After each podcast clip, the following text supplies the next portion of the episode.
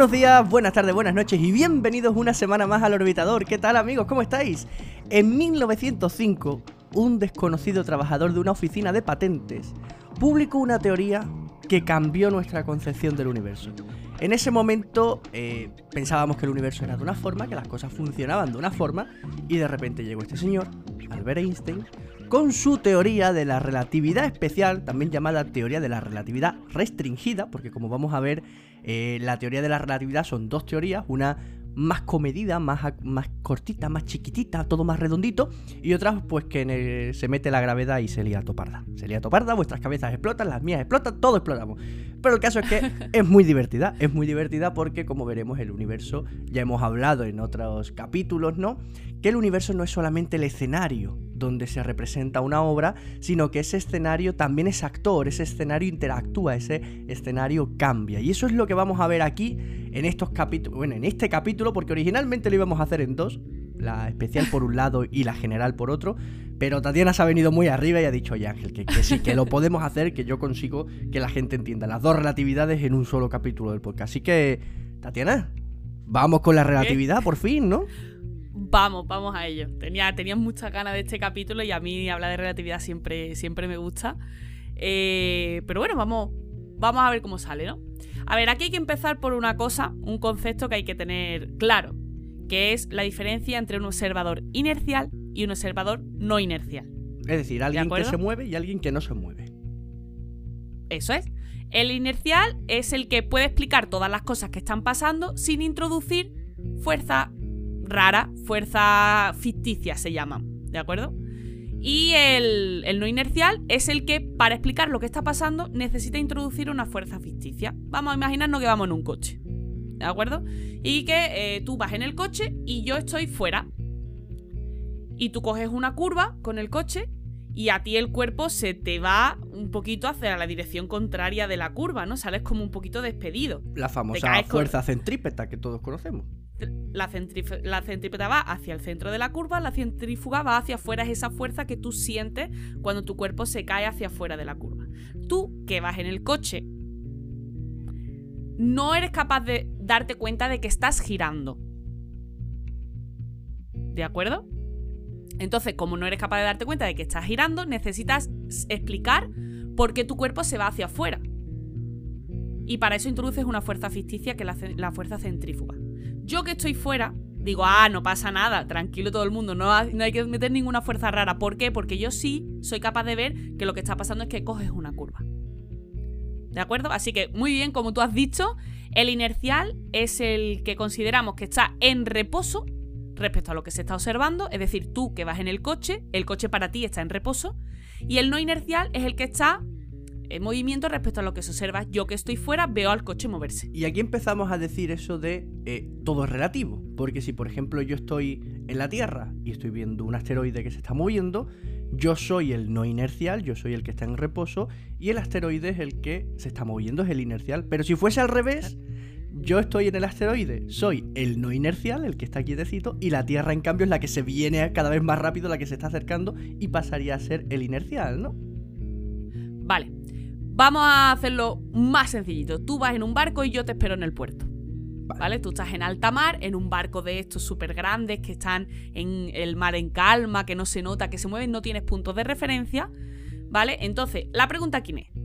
¿Quién es el que está deseando llegar y quién es el que está esperando al otro? Porque yo puedo decir, yo estoy en el puerto, estoy quieta, tú vienes hacia mí, tú te mueves hacia mí, ¿de acuerdo? Pero tú puedes decir, a ver, yo no tengo punto de referencia. Yo estoy quieto en el barco y en la costa la que se acerca. Y aquí es donde entramos porque aquí parece que todo empezó con Einstein, pero realmente no. Este principio es el principio de relatividad que ya lo dijo Galileo en 1600. O sea, viene, esto viene de largo ya. Esto viene de largo, el principio de relatividad viene de algo. Él dice que es imposible determinar mediante experimentos mecánicos si un observador está en reposo o en movimiento rectilíneo uniforme. Es decir, no podemos saber. Los dos llevamos razón. Los dos tenemos derecho a pensar, yo estoy quieto y él viene. O tú puedes pensar, pues yo estoy en el barco quieto y ella es la que viene. Claro, en, e, este caso, en el barco, pues hombre, lo tenemos muy fácil. Sabemos que el puerto es algo inmóvil, que el barco pues tiene motores y se está moviendo y lo sabemos. Pero en otras circunstancias, eh, por ejemplo, eso en mitad del, vacío del universo, no, podríamos caer en la duda de no saber realmente quién se está acercando a quién, ¿no?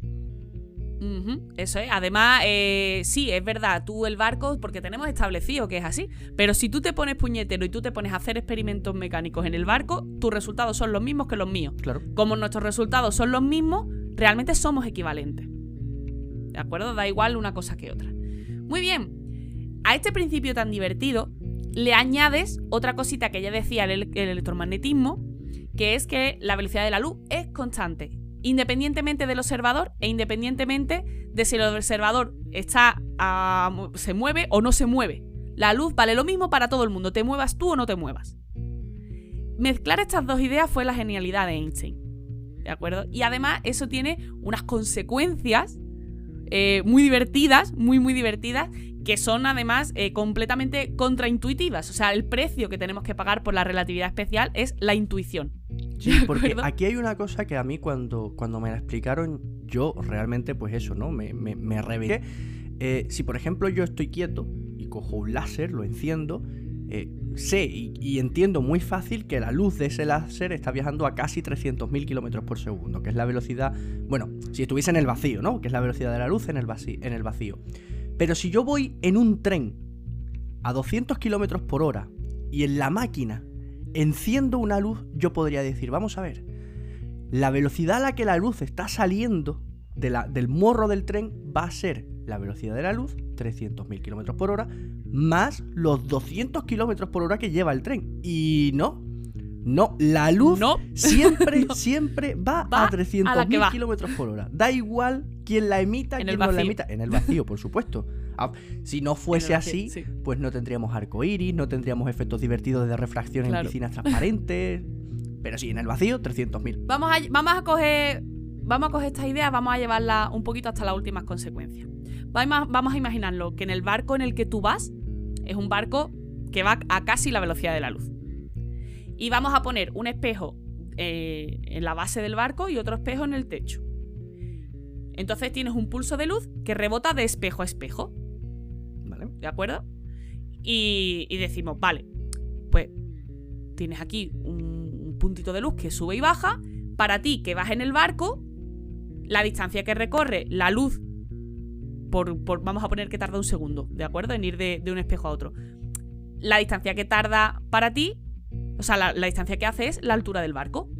Si el barco entre espejo y espejo hay, hay 10 metros, pues esos 10 metros son los que tú ves, que recorre la luz. Pero yo estoy fuera del barco y el barco va a casi la velocidad de la luz. Entonces yo lo que voy a ver es que la luz sale del espejo de abajo y conforme va hacia el espejo de arriba, al barco le da tiempo de desplazarse en horizontal. Entonces la luz para mí lo que hace es un triángulo. Hace una diagonal y otra diagonal porque el, el barco se está moviendo en horizontal mientras la luz sube y baja. El espacio que recorre la luz para mí es más grande que el espacio que recorre la luz para ti. Yo no veo solamente 10 metros. Yo veo la diagonal hacia arriba y la diagonal hacia abajo, los dos lados del triángulo. Entonces, si la velocidad de la luz es la misma para ti y para mí, y sin embargo, yo veo que para mí recorre más espacio que para ti, significa que tu tiempo y el mío tampoco son iguales. Y aquí se empieza a liar. Aquí se, porque venga, vale, hemos estado hablando de velocidad de la luz, hemos estado hablando de perspectiva, pero aquí ya estamos hablando de una diferencia real y perceptible en algo tan cotidiano o que creemos que entendemos muy bien como es el tiempo. O sea, me estás diciendo que yo, por estar moviéndome, mi tiempo es distinto al tuyo. De hecho, lo que te estoy diciendo es que los relojes en movimiento van más lento que los relojes en reposo. Ya sabéis, chicos, si alguna vez eh, vais tarde a algún sitio, lo único que tenéis que hacer es correr mucho. No, es, que, no es que vayáis a tardar menos, es que vuestro tiempo va a tardar más en llegar a esa hora límite. Además, esto es un efecto real. O sea, tú que vas en el barco a casi la velocidad de la luz, tu corazón palpita más lento, tus respiraciones son más lentas que las mías. O sea, no estamos hablando aquí de un, de un problema de percepción. Es decir, no es que no es que se perciba peor, no es que el tiempo se mida de forma distinta, es que el tiempo es una dimensión, al igual que el alto, el ancho o el largo, y, se modifica, se deforma. va más lento. Así de sencillo. Tus segundos son más largos que mis segundos. Lo que, Eso- claro, lo que entendemos, porque nosotros hemos dicho que un segundo, ¿no? Es decir, nosotros lo que entendemos como segundo es realmente algo ficticio. Nosotros hemos cogido y hemos determinado que el tiempo de degradación de un átomo de tal es un segundo, ¿no? Pero realmente el tiempo es otra cosa. Si tú, y yo, si tú y yo acordamos que un segundo es lo que tarda nuestro puntito de luz en ir de un espejo a otro, tu segundo es más largo que el mío. Porque mi espacio es más largo que el tuyo. Chulísimo, o sea, lo de la relatividad es chulísimo, tío. Es chulísimo. A ver, el otro día ya dimos una pincelada, hablamos del ejemplo de los muones para que veáis que esto pues es real, es una cosa que está ahí y que a, lo mejor os ayuda un poquito más. Y vamos a, vamos a repetirlo otra vez. Eh, ya dijimos que los muones son partículas que se crean en la zona alta de la atmósfera, a unos 10.000 metros de la superficie. Y la partícula, ella dice que vive 2,2 microsegundos. Vamos a poner que tú vas montado en un muón, ¿de acuerdo? Vale. Y tú dices, pues el muón vive 2,2 microsegundos. Y yo estoy en superficie. Entonces, a casi la velocidad de la luz, que van los muones al 99% de la velocidad de la luz, viviendo 2,2 microsegundos, le da tiempo a recorrer unos 600 metros. Estupendo. Entonces, si yo voy a la superficie, no debería medir ningún muón. Porque no les da tiempo a llegar. No pueden recorrer los 10.000 metros de espacio que hay. Pero, claro, ¿qué hemos dicho? Que es que va a casi la velocidad de la luz. Ahí los efectos relativistas sí se notan.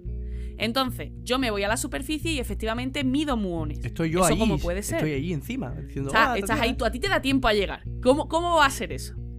Pues muy fácil. Y lo mejor es que te digo, Porque- no lo sé. Claro. Yo estaba en el mundo Claro. y, y he llegado. Y de repente he llegado. Y de repente he llegado. Eso es. Bueno, ya dijimos que tú que vas montado en el muón, lo que vas a ver es que caminas durante 2,2 microsegundos, viajas durante 2,2 microsegundos, pero el espacio, desde que se crea el muón hasta que muere el muón, son solamente 640 metros. Entonces, claro, pues te da tiempo a llegar de sobra. He vivido poquito, pero hay poco recorrido, me da tiempo a llegar, estupendo, maravilloso. Y yo que estoy fuera, ¿qué es lo que voy a ver? Voy a ver que tu reloj va más lento porque tú te estás moviendo a casi la velocidad de la luz. Para mí tú no vives 2,2 microsegundos, tú vives, eh, creo que son 34,8 microsegundos. El camino hacia donde vamos, o sea, el, el resultado es que aquí se crea 10.000 metros y a la superficie llegan los muones. Pero la explicación de cómo pasa eso es diferente para ti que para mí. Sin embargo, el resultado del experimento es el mismo y es que los muones llegan. Para mí es que la distancia sea corta y para ti es Y que para mi tiempo es que se alarga. se dilata. El tuyo. Eso es, tu tiempo. Porque tu reloj va más lento porque tú vas a casi en la velocidad de la luz. Y aquí volvemos a la pregunta de antes. ¿Quién de los dos tiene razón? Los dos. Los dos. No hay un dos. observador privilegiado, no hay uno que tenga razón sobre otro. Los dos tenemos Exacto. razón. Eso es. Pues estas son el tipo de consecuencias tan chulas, porque luego hay, hay igual que eso, pues para ti se ha cortado el espacio, para mí se ha alargado tu tiempo. ¿Vale? Eh, y son estas equivalencias tan chulas que hay. Pero claro, a esto se restringe todo a cosas sin aceleraciones, es decir, sin gravedad. Aquí va todo a una velocidad constante. Perfecto. Es una velocidad muy alta, pero constante. Bueno, pues Einstein dijo, vale, espérate un momento, ¿qué pasa si metemos aceleraciones? Pues el tío tardó nada más y nada menos que 10 años estudiando geometría diferencial para poder resolver esta pregunta. Y 10 años estudiando sacó matemáticas. La general. La general. La general ya incluye aceleraciones. Incluye aceleraciones como por ejemplo la gravedad, que es una aceleración. Y esto parte de una idea que él calificó como la idea eh, más feliz de su vida, que él dijo, vale, eh, un... Imagínate que estás en un ascensor. Y, el y de repente se le, cae la- se le corta la cuerda al ascensor. Y entonces caes en caída libre en ese momento tú vas a flotar dentro del ascensor, igual que las atracciones de caída libre de los parques de atracciones. Tú flotas en la silla. ¿Qué diferencia hay entre estar en caída libre y estar en ausencia de gravedad? Ninguna. No, No de, hecho, diferencia. precisamente tenemos ahí el avión de Zero Gravity, ¿no? Para entrenar a los astronautas y a turistas de cómo es esa eh, microgravedad o esa falta de gravedad, mejor dicho, eh, durante cortos espacios de tiempo, ¿no? Porque el avión lo que va haciendo son parábolas y tú durante unos segundos, unos 20 segundos aproximadamente de cada parábola, estás literalmente flotando dentro del, avión. Eso es. Entonces, claro, aquí ya, ojo, cuidado, porque acordaros de lo que hemos dicho de los observadores inerciales y no inerciales, que uno metía fuerza ficticia y otros no. Si hay una posibilidad de apagar la gravedad, a lo mejor es que la gravedad no es una fuerza como tal. Y esta es la parte chula. esta, es la parte chula de todo esto. Si es equivalente estar en caída libre dentro de un campo gravitatorio y, no, y que no haya gravedad, la gravedad es algo opcional. La puedes quitar, puedes hacer un cambio de observador y uno de tus observadores va a ver la misma física que tú sin necesidad de introducir la gravedad. Bueno, pero físicamente, es decir, eh, en el avión de Zero Gravity eso es posible gracias a la inercia. Es decir, no, es que la, gravedad sea opcional, es que estoy sufriendo de una aceleración hacia arriba que me compensa y por tanto eh, me anula la gravedad en ese aspecto, ¿no? La gravedad, según Einstein, no es una fuerza. Toma ya. La gravedad ya no es una fuerza. Porque si uno la puede quitar y poner, es que ahí hay algo subyacente. Claro, y aquí hablamos de que es la consecuencia de ese universo actuando como actor, esa curvatura del tejido espacio-tiempo. Aquí nace el concepto de espacio-tiempo y el concepto de que la masa deforma el espacio-tiempo. Una órbita. Newton te diría, vale, la órbita de la Tierra alrededor del Sol, el Sol está en reposo, la Tierra está dando vueltas alrededor del Sol porque hay una fuerza de gravedad que la ata al Sol. Einstein lo que te dice es, el Sol deforma el espacio-tiempo y se crea como un cuenquito, ¿no? Y si tú coges la Tierra, le das una velocidad en línea recta, la tiras en el cuenquito, por el borde del cuenquito, con una velocidad en línea recta, va a trazar una línea recta, va a trazar una línea recta en un espacio curvo. Una línea recta en un espacio curvo no es otra cosa que una curva. Y da como resultado la órbita. Eh, esto hay muchísimos vídeos en internet que lo, podéis ver, que ponen una malla elástica, un peso en el centro y tiran canicas y veis cómo las canicas hacen órbitas, lo que pasa es que terminan cayendo porque hay un rozamiento con la malla. Pero en el espacio no hay rozamiento. Por eso la Tierra no va cayendo hacia el Sol, sino que se queda permanentemente dando vueltas. Pero la Tierra cree que está haciendo una línea recta. De hecho, lo que pasa es que la hace por un espacio curvo. Si quitas el sol, apagas el sol, lo que va a pasar es que los planetas van a seguir recto y se van a ir recto. Exacto, exacto exacto. Eso es que está muy guay. Es además lo de la. lo de que en un espacio curvo, o sea, una, línea recta en un espacio curvo es una línea curva en un espacio plano. Eso lo podéis imaginar muy bien. No sé si has visto alguna vez el camino que hace un avión de Madrid a Nueva York, por ejemplo. Si tú coges eso y lo pintas en un globo terráqueo, tú haces una línea recta, Madrid, Nueva York.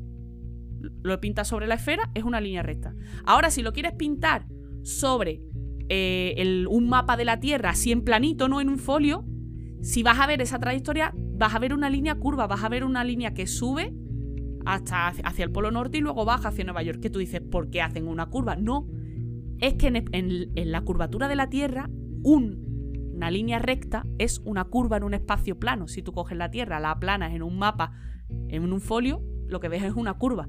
Pero es la misma línea que dibujaste cuando era una esfera. Para entender esto muy muy bien, lo único que tenéis que imaginar es un cohete atado a un palo, con una cuerda atado a un palo. El cohete, si tú enciendes el motor, va a ir hacia adelante, ¿no? Evidentemente, el, cohete no va a poder girar, no tiene forma de, posible de girar. ¿Qué pasa? Que como está atado a una cuerda, y esa cuerda a un palo, pues va a girar en torno a ese palo. El cohete va recto, pero es, es la cuerda, en este caso sería esa gravedad, esa curvatura del tejido, la que le obliga a girar en torno al palo. esa cuerda sería la fuerza de la gravedad de Newton. Ahora, si tú pones el cohete a dar vueltas en un cuenco, el cohete también va a dar vueltas por el pegadito a la pared del sin cuerda ninguna va a dar vueltas pegadito al, al, cuenco por dentro, a la pared del cuenco por dentro. Esa es la diferencia entre cómo ve la gravedad Newton y cómo ve la gravedad Einstein. Y este resultado Einstein lo sacó pues con, la, con una ecuación maravillosa, preciosa, estupenda. Eh, que bueno, en realidad son 10 ecuaciones diferenciales parciales, no lineales, no lineales, acopladas de segundo orden para la métrica. Lo dejo ahí por si hay algún matemático que nos escucha y le mola. Joder.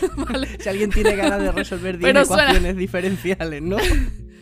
10 ecuaciones diferenciales no lineales acopladas de segundo orden para la métrica. Si alguien tiene ganas, pues que se ponga. que se ponga. ¿De acuerdo? Pero bueno. No, es algo sencillo, ¿no? No es algo sencillo. Pero bueno, lo que viene a hacer esta ecuación es relacionarte la curvatura del espacio-tiempo con la cantidad de masa y energía que contiene. Eso es lo que hace. Te relaciona la forma del espacio-tiempo con la masa, con la cantidad de masa y energía que contiene. Y esto, pues mira, está muy guay, la verdad. Y también tiene muchas consecuencias. Yo ya, así, para ir terminando, vamos a hacer un ejemplito donde se juntan la relatividad general y la relatividad especial y que además lo usamos todos, todos los días. Que ya lo hemos dicho alguna vez, que es el GPS. Los satélites GPS están a 20.000, mm, no, a 200, 202.000 kilómetros de la superficie muy arriba. ¿De acuerdo? Sí, estamos hablando en la órbita geoestacionaria. están muy, están muy arriba. Y además van muy rápido. Van a 14.400 kilómetros por hora. Bastante rapidito. Entonces, claro, no sé si sabéis cómo funciona el GPS, pero básicamente hay bastante, hay, creo que son unos 24 satélites los que hay. Entonces tú vas con tu coche y estos satélites van emitiendo señales de radio constantemente. Y ellos dicen, pues en el, en el segundo 3 he emitido una señal, en el segundo 5 he emitido otra señal. Así van, ellos, esa es la, información que ellos van diciendo. Y tu GPS lo que hace es decir, vale, tú la has emitido en el segundo 3, a mí me ha llegado en el segundo 8, pues ya sé a qué distancia estás, porque sé a qué velocidad viaja esa señal.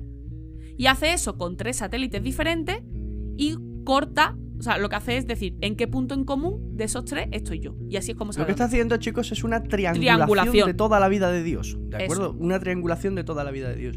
Cuantos más satélites consiga vuestro GPS, los antiguos, yo me acuerdo que ponía satélites conectados y te empezaba a contar 1, 2, 7, 8, 10. Cuantos más satélites tengas, mejor es esa triangulación, evidentemente. Porque siempre vas a ir perdiendo la señal de algunos, tal cual, y, siempre, ¿no? Vas a tener. Con tres te vale. Con tres te vale, pero, cuantos más este. Claro, aquí hay un problema. Aquí hay dos problemas. Hay dos problemas. Primero, que van muy rápido. Y ya hemos dicho que los relojes en movimiento van más lento. Y el segundo problema es que están fuera del pozo gravitatorio. O sea, la Tierra también deforma el espacio-tiempo. Y estos satélites, al estar tan arriba, están fuera de ese pocito. Y los relojes que están eh, fuera de los pozos de potencial van más rápido que los relojes abajo del pozo de potencial. Es decir, por un lado tenemos que sus relojes, los relojes de un satélite, van más lentos porque van muy rápido, más lento que los de la Tierra, pero también tenemos que van más rápido que los de la Tierra por no estar sometidos a tanta gravedad. Esto si os acordáis, en la película Interstellar, cuando bajan al planeta de Miller, el tiempo se ralentiza porque está más cerca, ¿no? De Gargantúa. Pues esto sería igual, pero sumándole también los efectos de viajar muy, muy, muy rápido. Entonces, vamos a hacer cálculo, ¿de acuerdo? Por relatividad especial, se retrasa 7 millonésimas de segundo cada día. O sea, si Esto por viajar cerca más rápido que, nosotros, evidentemente. Vamos a, vamos a fabricar tú y yo un GPS. Fabricamos tú y yo un GPS y los tenemos que poner de acuerdo. El, hora, el reloj que va en el satélite tiene que ir muy, muy cuadrado, muy, muy sincrónico con el reloj que yo me quedo en el coche. Porque si no, ya no, no puede calcular dónde estás. Entonces, lo ponemos los dos, lo sincronizamos los relojes y enviamos el satélite para arriba. Y lo ponemos en órbita. Bien, el reloj del satélite se va a retrasar 7 millonésimas de segundo por día por efecto de la relatividad especial, porque va muy rápido. Vale, ya ahí mal, hemos, hemos descuadrado los relojes. ¿Vale? Pero es que ahora viene nuestra amiga la relatividad general y dice, no solamente va muy rápido, sino que además está a menor potencial gravitatorio y entonces se va a retrasar 46 millonésimas de segundo. Se adelanta 7 por, la especial, se retrasa 46 por la general. Haces la cuenta, pues al final se te adelantan los relojes de los satélites 39 millonésimas de segundo por día. Que tú dices, eso no es nada. pues, pues sí que lo es. Pues sí que lo es.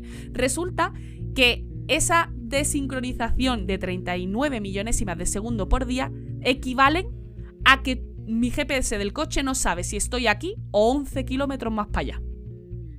En un radio de 11 kilómetros mi GPS no sabe exactamente dónde estoy, porque mi reloj se ha descuadrado con el reloj del satélite.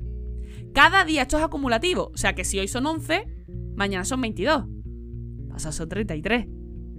Es que en una semana tu GPS no sabe, no tiene ni idea de dónde estás. Ni idea.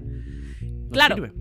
¿Cómo se soluciona esto? Pues mira, tenemos unos ingenieros maravillosos que dijeron vamos a fabricar los relojes que vamos a montar en los satélites de manera que si por efectos relativistas se adelantan 39 millonésimas, nuestro reloj está estropeado, se atrasa 39 millonésimas. Entonces la, la, mecánica del reloj se atrasa 39 millonésimas y eso se compensa con los efectos relativistas que lo adelantan 39 millonésimas. El resultado, pues que las gallinas que entran por las que saben y nuestros relojes están sincronizados y por eso nuestro GPS funciona. Pero para que veáis que, es real. esto es real y lo usamos todos los días. Que parece que estamos hablando de algo muy teórico, pero que los efectos relativistas es algo que usamos todo. Lo que pasa que, claro, aquí en la Tierra no ves cosas que vayan tan rápido. Y todo está al mismo potencial gravitatorio. Entonces no lo vas a apreciar. Pero fijaros que es subir un poquito y ya la hemos liado. Para que veáis, para que veáis. Esto, evidentemente, eh, es subir un poquito. Fíjate, estamos hablando de la órbita. En un avión. Eh, también se da en el momento que tú te alejas del suelo, ya sea en una escalera de siete peldaños, ya sea en un globo, ya sea en un avión o por supuesto en un cohete, la relatividad entra en juego. Es más, hay diferencias temporales entre la cumbre del Everest y el nivel del mar. Lo que pasa que aquí estamos hablando de, de, fallos, ¿no? O de diferencias tan, tan, tan, tan, tan, tan minúsculas que no se puede medir y que evidentemente pues no... Es decir, si tú coges tu reloj de muñeca, te subes al, al Everest y cuando bajes no vas a tener que reajustar la hora de tu reloj, ¿de acuerdo? No, no se va a estropear por eso. Pero claro, estamos hablando de 8.000 metros, ¿no? 8.000 metros que no es nada. Imaginaos ya eso, pues cuando ponemos un satélite en la órbita, cuando vamos a la Luna, cuando mandamos un rover a Marte, o, imagínate ya, porque la Tierra, a fin de cuentas, hace deformación del espacio-tiempo, pero poquita porque la Tierra es pequeña. Imagínate la deformación que hace una estrella, la deformación que hace una galaxia, la deformación que hace un agujero negro. Que ahí, claro, cuanto más, cuanto más masa sea, mayor es la deformación y los, estos efectos temporales y estos efectos espaciales se notan muchísimo más. Pues entonces ya para, para terminar, ¿no? Como, como resumen y que la gente entienda, digamos, los principios básicos de lo que significa la relatividad. A medida que aceleras, a medida que vas más rápido y conforme te acercas a la velocidad de la luz, tu tiempo va más, lento. lento. Eso Se ralentiza, ¿de acuerdo? Y a medida que estás sometido a menor gravedad, tu tiempo va más rápido. ¿Me explico? A medida que. La gravedad, digamos. La, gravedad deforma el tiempo y te hace más pesado te hace más lento, más gordo. Y a medida que vas más rápido, como ya dijimos también otras veces, ¿os acordáis que estuvimos diciendo en capítulos anteriores que a medida que vamos corriendo, a medida que aceleramos, ganamos masa? Pues podríamos entenderlo similar, ¿de acuerdo? Podríamos decir que a medida que vamos más rápido, como también estamos ganando más masa, también vamos más lento.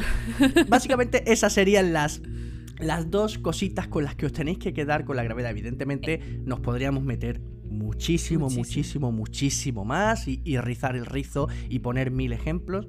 Pero, para que entendáis la relatividad, significa eso. Y sobre todo eso, o sea, de tener en cuenta que los observadores son equivalentes y los observadores no inerciales son equivalentes y, y, que la velocidad de la luz es constante y que eso pues provoca que pasen cosas maravillosas como que detectemos muones en la superficie o, que nuestro GPS pues haya que darle una vueltecita de más, ¿no? Para que funcionen las cosas.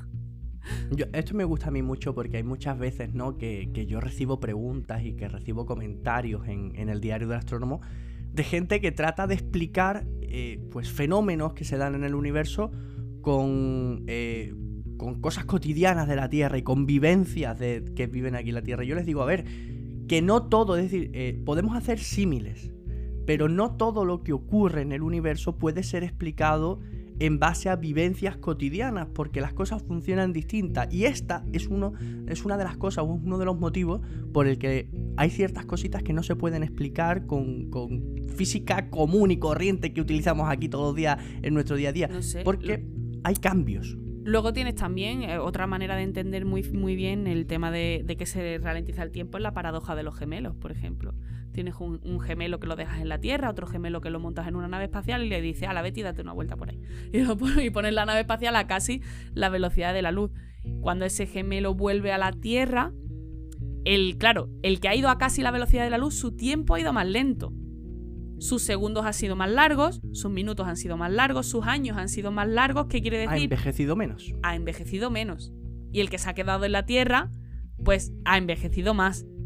Claro, porque aquí no estamos hablando, y esto lo, lo digo, no estamos hablando del segundo de tic, tic del reloj. Estamos hablando del tiempo como concepto, es decir, la degradación neuronal, la degradación celular, los procesos bioquímicos, todo va más lento, es el tiempo, ¿de acuerdo? No el reloj, no el tic-tac del reloj, sino el tiempo como concepto. Claro, es como, si, es como si yo dijera tic y, dije, vamos a decir tú y yo, venga, vamos a, hacer un tic de un segundo a la vez. Pero tú vas a casi la velocidad de la luz. Entonces, claro, ¿Lo hacemos? Venga, lo hacemos. Tú vas a casi la velocidad de la luz, yo no, yo voy y a hacemos un tic de reloj. Venga, pues empezamos. Dos y tres. Tic. Tic. Tic. Tic. Tic. Tic. Tic. ¿A qué ha molado? no, a ver, no, hemos hecho tic-tac. Eh, no, pero, no, pero realmente tendría que ser. O sea, tu tic es. Tic. Bueno, vale, lo que he hecho ha sido más espacio entre cada tic. No, nos vayamos a poner ahora quisquillosos, ¿vale? Tic. Tic. Tac. algo así, algo así, algo así. Yo creo que ya se nos ha ido bastante hoy. sí, pues nada, vamos a dejarlo yo porque ya esto la cabeza nos ha reventado. A la vista está, a la vista está. ¿Vamos con las noticias de esta semana, Tatina? Vamos a darle. Pues vamos con ellas, chicos.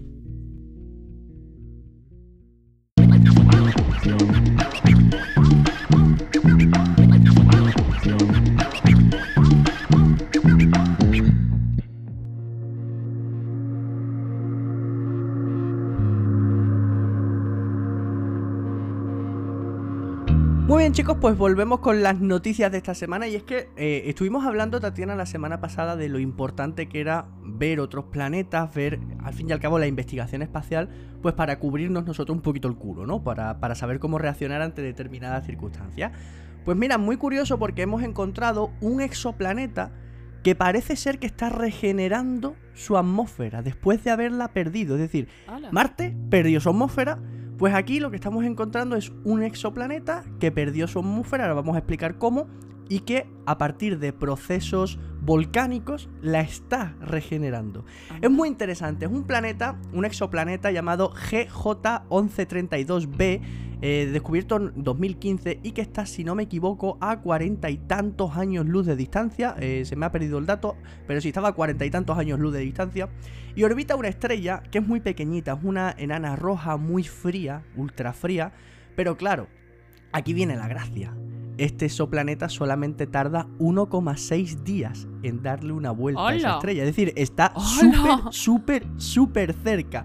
Y aunque la estrella es mucho más pequeñita, al estar tan cerca, recibe aproximadamente 11 veces la radiación, perdón, 19 veces la radiación que recibe la Tierra del Sol. O sea, una auténtica pasada. 41 años luz, ¿eh? Me ha vuelto a aparecer aquí el dato. 41 años luz.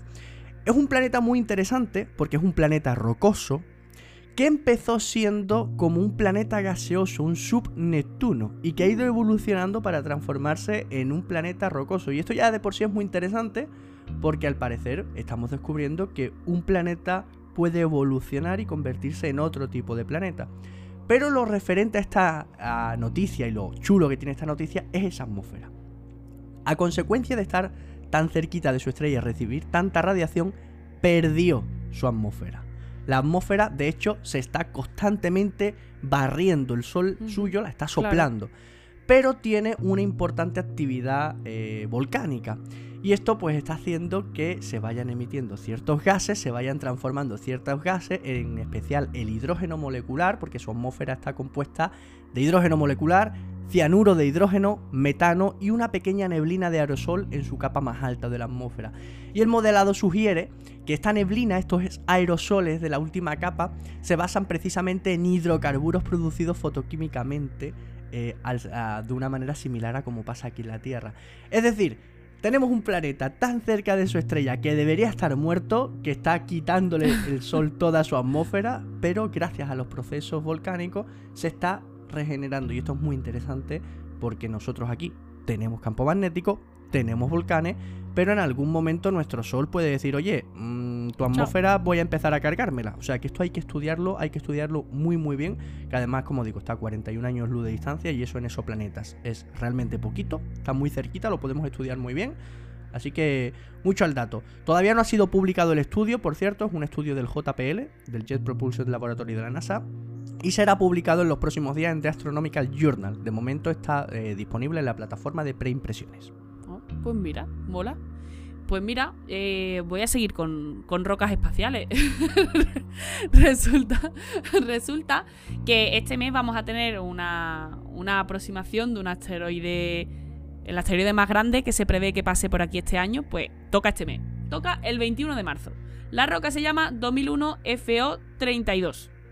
Tiene más o menos medio kilómetro de diámetro y se va a acercar a unos 2 millones de kilómetros a la friolera de 124.000 kilómetros por hora. ¿Qué te apuestas, Tatiana, a que durante los próximos días vemos titulares de asteroide potencialmente peligroso rozará la Tierra el próximo... ¿Qué día es? El 21 de marzo. El 21 de marzo. ¿Qué te apuestas? Seguro, seguro que sí. Me conoceré yo ya los medios Tranquilidad, no hay problema ninguno. Simplemente, pues, pues mira, es muy interesante. Sobre todo para seguir estudiándolo, para averiguar un poquito más de su composición, eh, un poquito más de el tamaño, tenerlo más de forma más precisa. Y, ya está, y para tenerlo fichado por si en algún momento se desvía. Pero vaya, que, que de momento no hay peligro ninguno. Que aunque viene muy rápido, va a pasar muy lejos. Así que tranquilidad magnífico. Pues te voy a seguir yo el ritmo para cerrar con un meteorito. Ah. Un meteorito que además se observó su caída en el pasado 28 de febrero en Reino Unido. Estuvimos hablando, yo creo que en las noticias aquí en un capítulo de Orbitador. Pues efectivamente cayeron meteoritos, cayeron meteoritos. Y es muy interesante porque se trata de una condrita carbonácea. Uh. Las condritas dentro del tipo de meteoritos que hay, ¿de acuerdo? Los hay metálicos, los hay acondritas, los hay condritas, los hay sideritos, los hay parasitas, los hay un montón de tipos. Las condritas son especialmente importantes para los científicos. ¿Por qué? Porque son meteoritos rocosos procedentes de asteroides eh, que se formaron durante la formación de los planetas. Es decir, nos dan muchísima información sobre cómo era el, sistema solar cuando se estaba formando. Y dentro de las condritas, las carbonáceas son especialmente importantes en este aspecto. Para que os hagáis una idea, a día de hoy se estima que hay alrededor de unos 65.000 meteoritos en el mundo que conozcamos, ¿de acuerdo? Que hayamos encontrado, que hayamos analizado y que hayamos clasificado unos 65.000 meteoritos. Pues solamente hay 51 condritas carbonáceas. Con lo cual la cantidad de información que nos puede dar un fragmento como este es brutal porque tenemos muy poquita. Estamos hablando de que nos puede decir cómo era el, el sistema solar cuando se estaba formando hace 4.600 millones de años. Casi, casi nada. Por eso son tan importantes los meteoritos.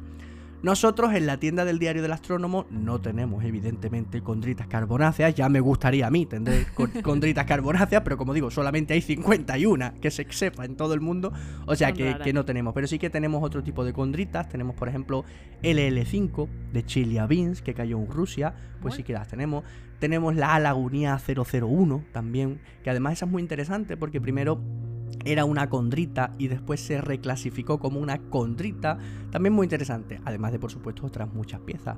Ya sabéis, si queréis tener un meteorito, no una condrita carbonácea, porque eso ya os digo que no tenemos, pero si queréis cualquier otro tipo de meteoritos, entrar en la página web del Diario del Astrónomo, diarioastrónomo.com, os vais al apartado tienda, meteoritos, que ahí tenéis un montón de tipos de meteoritos que enviamos a todo el mundo con envíos gratuitos, con su certificado de autenticidad y por supuesto con una carta que explica muy bien pues qué es ese meteorito, cómo se encontró, qué significa, un montón de explicaciones fantásticas, pues por ejemplo para una colección o para regalar a alguien especial.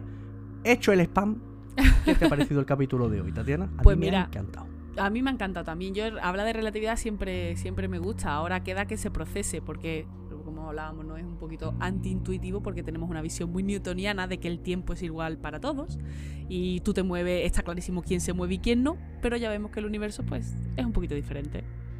Yo por supuesto invito a todo el mundo a hacernos todas y cada una de las preguntas que, quieran, eh, evidentemente, porque es un tema, como tú dices, muy antiintuitivo pero muy interesante y que se debe entender muy bien para poder hablar de ciertas cositas. Es decir, eh, lo que hablábamos el otro día de la velocidad de la luz, ¿no? Con el, con el motor este de, del Webra de, energía negativa. Cuando hablamos de por qué solamente la luz puede viajar a la velocidad de la luz la película Interstellar. O sea, la película Interstellar es una clase de relatividad especial y general eh, durante tres horas de película. Entonces, para entender muy bien esa película, pues hace falta entender un poquito esto de, la relatividad. La relatividad es muy divertida, es muy chula. Si se, si se entiende, evidentemente, si no, pues Hemos visto muchas cabezas explotar, ¿verdad, Tatiana? Explicando esto. Sí, pero yo... Yo, las he visto. Pero yo estoy segurísima de que, de que nuestros oyentes están perfectamente preparados para asimilar todo esto. ya llevamos 16 capítulos en los que hemos hablado de materia oscura, hemos hablado de galaxias, hemos hablado de agujeros negros, de curvatura del tejido espacio-tiempo, hemos criticado la contaminación lumínica, la basura espacial, eh, ahora la última vez ya a Greta Thunberg, ¿no? Por este tema de la exploración espacial. La verdad es que estamos haciendo un programa que divulga y reparte leches a partes iguales. Sí, sí, sí. pues nada, la semana que viene ya veremos de qué hablamos, que tenemos ahí un tema que yo creo que os va a gustar mucho y yo creo que es al que vamos a, meterle caña. Hasta entonces, amigos, pues nada, asimilad el temita de la relatividad, echarle una oída a capítulos anteriores por si os habéis perdido alguno y la semana que viene nos vemos con más ¿Qué va a tocar, eh, Tatiana? ¿Astrofísica? ¿Cosmología? No hagas, vamos a no hagas spoiler. ¿No hago spoiler? Vale, pues no hago spoiler. Que se lo encuentren de sorpresa. Chicos, hasta aquí el capítulo de hoy. Desde Control de Misión, corto y cierro. Hasta luego.